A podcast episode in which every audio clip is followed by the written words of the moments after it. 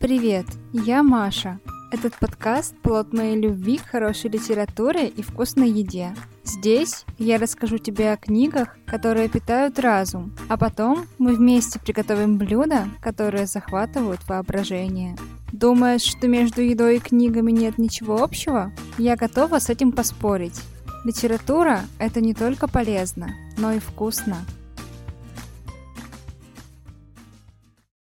В это последнее воскресенье мая предлагаю проводить весну с размахом и устроить праздничное застолье в честь дня рождения одного из самых популярных кондитерских изделий.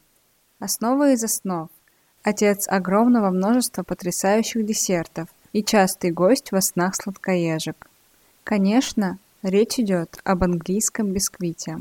Не хочется упускать возможность приготовить торт в этот неофициальный день торта – к тому же, не так давно я тоже отпраздновала свой день рождения. Поэтому приглашаю всех на литературную вечеринку на одной знаменитой стокгольмской крыше.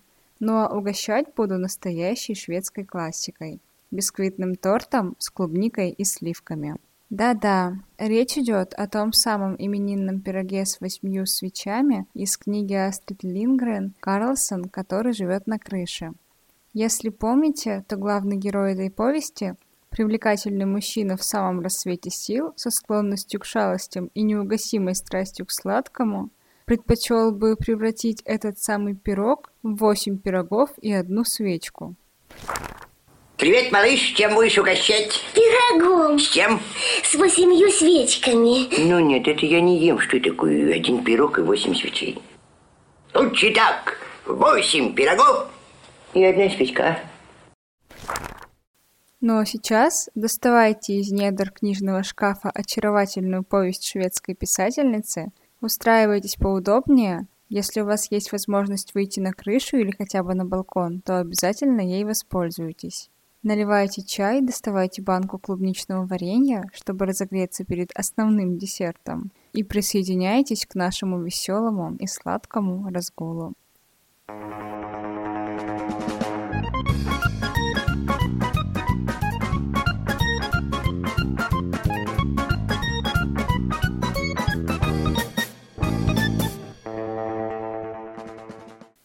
Национальный день бисквита ежегодно отмечается по всему миру 29 мая.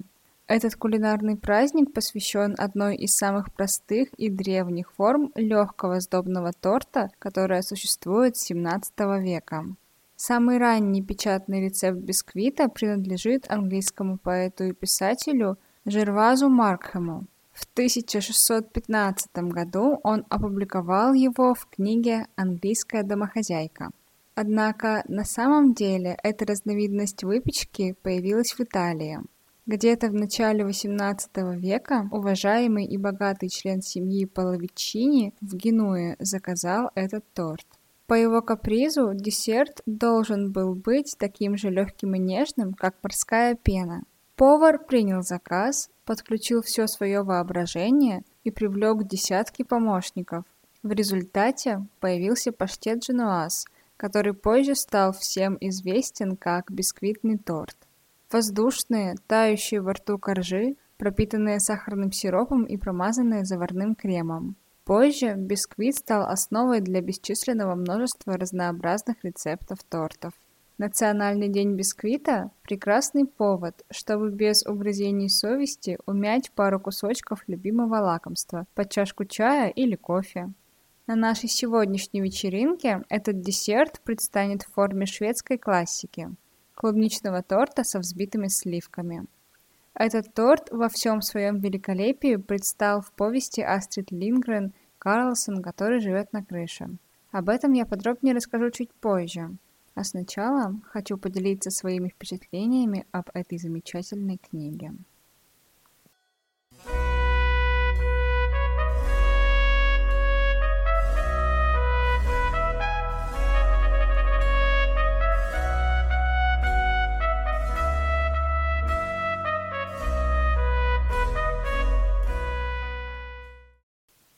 Наверняка в детстве многие из вас читали повести Астрид Лингрен о Карлсоне. Ну или как минимум смотрели советский мультфильм. Начну с того, что в книге рассказано гораздо больше историй, чем мы привыкли видеть в мультиках. На мой взгляд, на экране Карлсон получился куда более положительным персонажем, чем он представлен в повести Астрид Лингрен. В книге у него гораздо больше детских пороков – жадность, безответственность, порой даже трусость. И, конечно же, излишняя одержимость сладостями – мне всегда было жалко малыша, которого буквально объедал этот обжора с крыши. «Чтобы ты не упал в обморок», — объяснил Карлсон и придвинул к себе третью плюшку малыша. «Тебе больше нельзя съесть ни кусочка. Ты можешь тут же умереть. Но подумай, какое счастье для этой бедной маленькой плюшечки, что есть я. Не то она бы лежала здесь на ступеньке в полном одиночестве». — сказал Карлсон и мигом проглотил ее.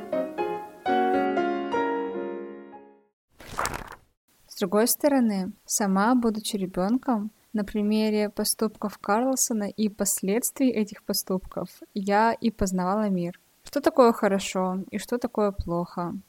Каково это быть порядочным и отвечать за свои поступки? До чего могут довести шалости и насколько на самом деле ценны дружба и внимание близких. Один звонок – это немедленно прилетай.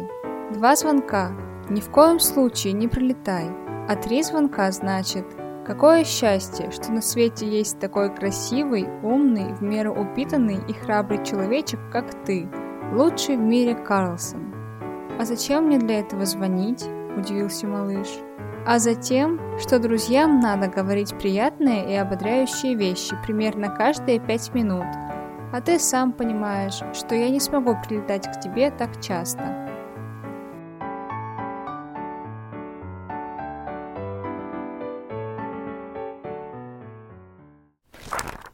Когда я перечитывала эту книгу уже в сознательном возрасте, впечатления от нее немного изменились. Во-первых, Выходки Карлсона меня ужасно раздражали. Но как можно быть таким безответственным? Во-вторых, меня поразил вечно одинокий малыш, у которого даже нет собаки. Родители постоянно куда-то деваются, брат с сестрой не обращают на него внимания, а друзья... Друзья, судя по книге, у него чисто номинальны. Ребенок, подверженный чужому влиянию, который с радостью протянул руку дружбы первому, кто готов был ее принять. Одновременно и веселое, и немного грустное повествование. Да и думаю, что Карлсон на самом деле одинок и страдает от недостатка внимания и заботы еще больше, чем малыш.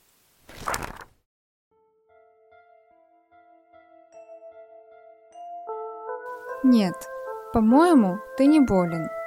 «Ух, какой ты гадкий!» – закричал Карлсон и топнул ногой. «Что, я уж и захворать не могу, как все люди. Ты хочешь заболеть?» – изумился малыш. «Конечно, все люди этого хотят. Я хочу лежать в постели с высокой-превысокой температурой. Ты придешь узнать, как я себя чувствую, и я тебе скажу, что я самый тяжелый больной в мире. И ты меня спросишь, не хочу ли я чего-нибудь, и я тебе отвечу, что мне ничего не нужно. Ничего. Кроме огромного торта, нескольких коробок печенья, горы шоколада и большого-пребольшого куля конфет.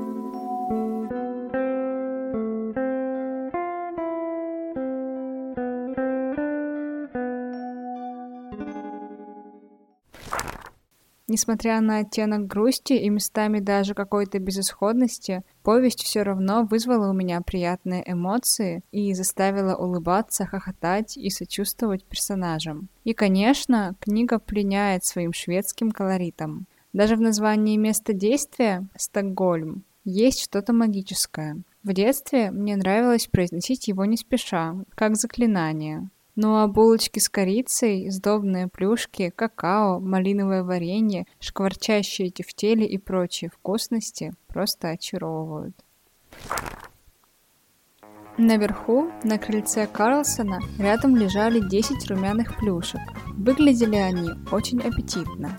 «И к тому же я за них честно заплатил», – похвастался Карлсон. «Мы их поделим поровну. Семь тебе и семь мне». «Так не получится», возразил малыш. 7 и 7 – 14, а у нас только 10 плюшек. В ответ Карлсон поспешно сложил 7 плюшек в горку. «Вот мои, я их уже взял», – заявил он и прикрыл своей пухлой ручкой сдобную горку. Теперь в школах так по-дурацки считают, но я из-за этого страдать не намерен. Мы возьмем по 7 штук, как я и сказал. Вот мои.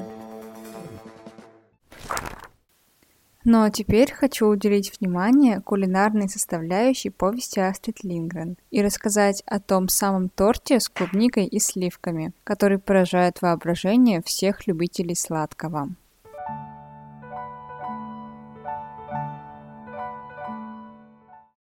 Недавно в магазине я увидела первую свежую клубнику. Купила, попробовала и чуть было не съела все сразу. Но вовремя вспомнила о Карлсоне. Экономный сладкоежка не одобрил бы такого легкомыслия. Зачем есть всю клубнику просто так, когда можно употребить ее в составе восхитительного торта со взбитыми сливками? И если вы в достаточной мере постигли философию данного персонажа, то такой вариант вряд ли нуждается в дополнительной рекламе. Торт со взбитыми сливками – это шведская классика, такая же, как фрикадельки или булочки с корицей. Если к сливкам добавить клубнику, получится торт, без которого невозможно представить праздник середины лета в Швеции. Кроме того, это достаточно торжественное блюдо, которое готовят по случаю семейных праздников, детских дней рождений в частности. А в Карлсоне он появляется еще и по случаю возвращения домой всего семейства малыша. Тоже радостное событие, как ни крути. Время после обеда малыш провел наверху у Карлсона, в его домике на крыше. Он объяснил Карлсону, почему надо оставить в покое Фрекенбок. Понимаешь, она хочет сделать торт со взбитыми сливками, потому что мама и папа и Босса и Беттон возвращаются завтра домой. Карлсону это показалось убедительным. Да, если она сделает торт со взбитыми сливками, ее надо оставить в покое. Опасно не сводить домомучительницу, когда она сбивает сливки. А то она скиснет, а вместе с ней и сливки. Вот почему последние часы в семье Свантесон Фрэкенбок провела в полном покое, так, как она хотела.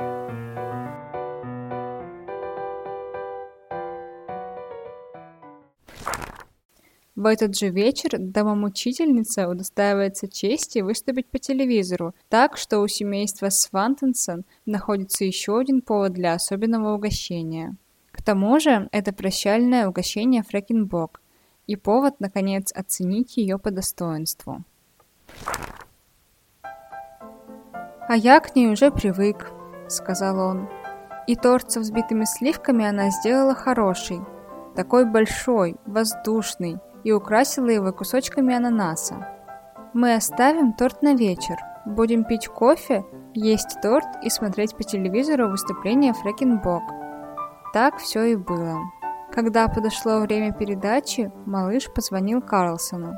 Он дернул шнурок, спрятанный за занавесками, один раз, что означало «прилетай скорее», и Карлсон прилетел. Вся семья собралась у телевизора. Кофейные чашки и торт со взбитыми сливками стояли на столе. «Вот и мы с Карлсоном», — сказал малыш, когда они вошли в столовую. «Да, вот и я», — повторил Карлсон и развалился в самом мягком кресле. «Наконец-то, я вижу, здесь появился тортик со взбитыми сливками. И, надо сказать, весьма кстати. Могу ли я немедленно получить кусочек? Очень большой кусочек. «Мальчики получают торт в последнюю очередь», — сказала мама. «А кроме того, это мое место. Вы с малышом можете оба сесть прямо на пол перед телевизором, а потом я дам вам по куску». Карлсон обратился к малышу. «Слыхал? Она что, всегда так с тобой обращается? Бедное дитя!» Потом он улыбнулся. Вид у него был довольный. Хорошо, что она и со мной так обращается, потому что это справедливо, а иначе я не играю. И они оба, малыш и Карлсон, сели на пол перед телевизором и ели торт, ожидая выступления Фрэкенбок.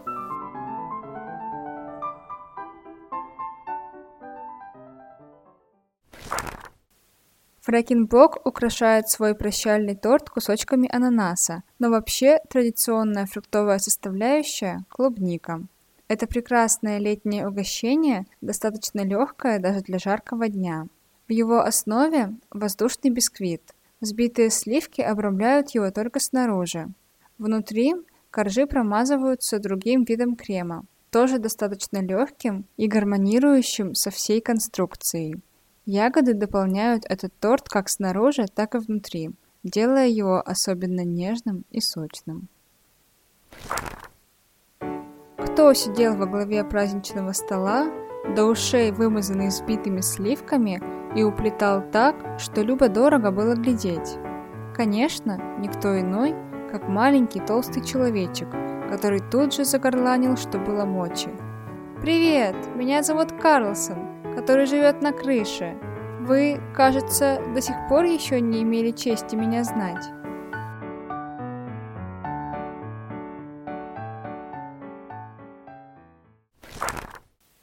Сейчас скажу пару слов о каждой составляющей этого торта отдельно.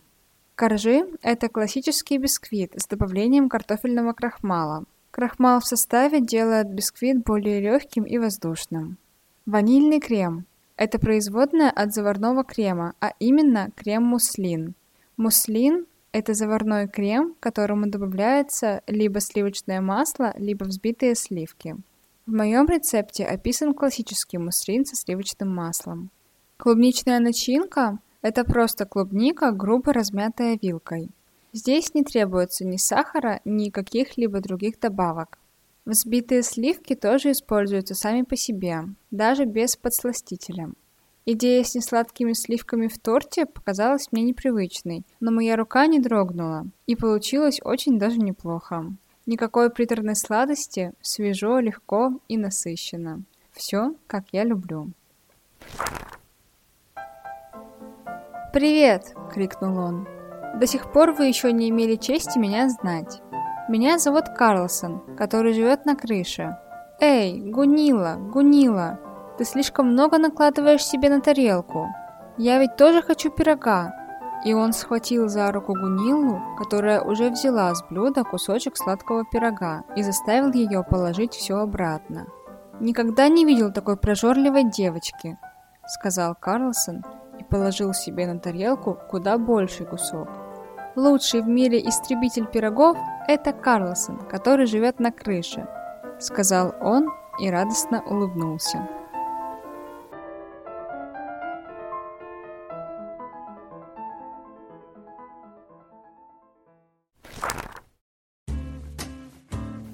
Шведский торт со взбитыми сливками. Ингредиенты. Бисквит. 4 яйца.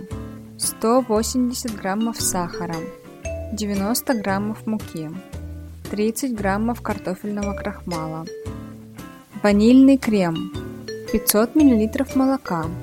4 яичных желтка. 120 граммов сахара. 30 граммов муки. 30 граммов кукурузного крахмала, пол стручка ванили, 100 граммов сливочного масла, клубничная начинка, 400 граммов клубники, украшение, 500 миллилитров сливок для взбивания, 33 или 35 процентов жирности. Приготовление. Бисквит. Разогреть духовку до 180 градусов – Форму диаметром 22 см смазать маслом и присыпать мукой. Взбить яйца с сахаром в плотную пену. Консистенция должна быть такая, чтобы яичная пена сбегала с венчика лентой, когда поднимаешь его из миски.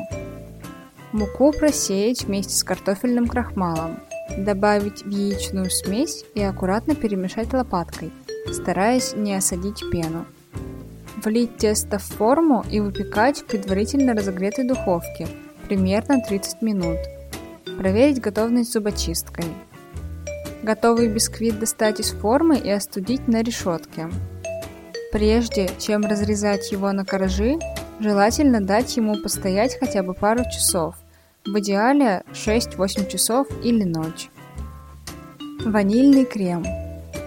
Достать из холодильника масло, нарезать кубиками и оставить при комнатной температуре. Оно должно стать мягким. В кастрюльку достаточно большого размера налить молоко. Всыпать в него порядка 20 граммов сахара из общего количества. Это избавит от пригоревшего к дну молока. Половину ванильного стручка разрезать вдоль и выскрести семена. Отправить кусочки стручка вместе с семенами в кастрюльку с молоком. В миске смешать желтки с оставшимся сахаром. Добавить муку, крахмал и интенсивно размешать до однородности. Молоко поставить на огонь и довести до начала кипения, когда поверхность начнет подрагивать. Влить примерно половину молока в яичную смесь, интенсивно размешивая все венчиком. Вернуть полученную смесь в кастрюльку к остальному молоку. Поставить на средний огонь и нагревать, помешивая венчиком. Когда крем начнет густеть, мешать интенсивно, чтобы не было комков и ничего не пригорело.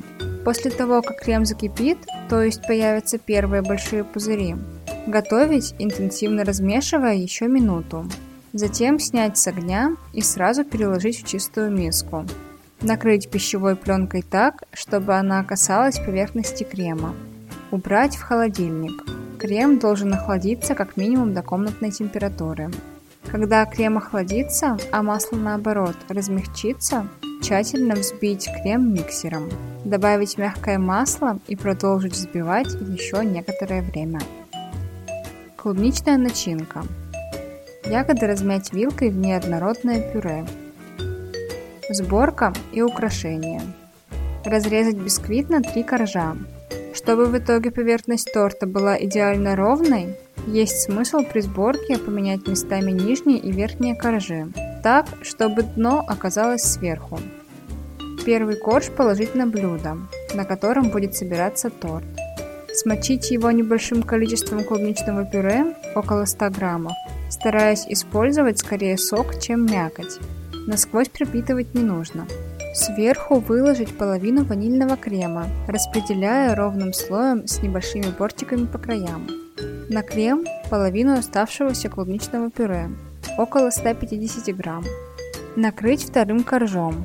Выложить на него вторую половину ванильного крема, так же, как и первую. Сверху оставшееся клубничное пюре. Накрыть третьим коржом. И можно временно убрать в холодильник, Взбить сливки. Взбивать до консистенции, при которой венчик будет оставлять на сливках четкий след. Обмазать сливками верх и бока торта. Оставшиеся сливки переложить в кондитерский мешок и украсить торт по своему вкусу сливками и свежими ягодами.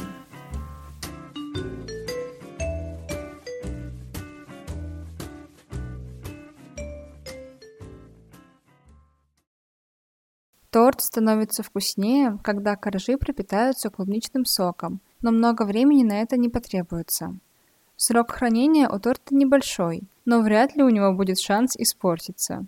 Имейте в виду, что торт по этому рецепту получается очень большим. В рецептах обычно указано, что на 10 порций, но я бы сказала, что больше. По крайней мере, я не ожидала такого масштаба. Если к вам в гости заглянет Карлсон, это не должно стать проблемой. Ну а я позвала на подмогу друзей и родственников. И торт исчез довольно быстро. «Мы полетим ко мне», — заявил он. «Все равно ведь надо отпраздновать мой день рождения. Не найдется ли у вас пирога?» Но пирога на этот раз не было, а когда Карлсон стал ворчать, малыш сказал, что это, мол, пустяки, дело житейское. Запомни, строго оборвал его Карлсон. Пустяки – дело житейское, про пироги не говорят.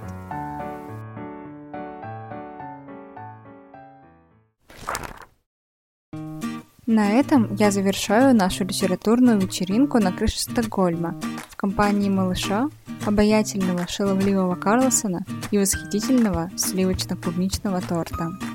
Повесть Астрид Лингрен достойна того, чтобы читать ее и неоднократно перечитывать. Она веселая, остроумная, мудрая и поучительная. И подойдет не только для детей, но и для еще не повзрослевших взрослых. Таких, как я, например. Так что, если вам вдруг захочется пошалить или недовольно поворчать, то обязательно вспомните истории о Карлсоне и лучше отведите душу за чтением. Попробуйте испечь шведский торт и пригласить на вечеринку друзей, чтобы поднять себе настроение. Если вам понравился этот эпизод, то не забудьте поставить оценки в подкастных приложениях и оставить отзыв. Не стесняйтесь поделиться ссылкой с теми, кому подкаст «Книги со вкусом» тоже может быть интересен. Буду благодарна за любую помощь. Еще напоминаю, что у подкаста есть замечательные инстаграм и телеграм-каналы. Там я выкладываю рецепты литературных блюд, чтобы вы смогли воспроизвести их на своей собственной кухне. Так что заходите, там тоже интересно. Жду всех на очередные литературные посиделки и чаепития в следующее воскресенье. Пока!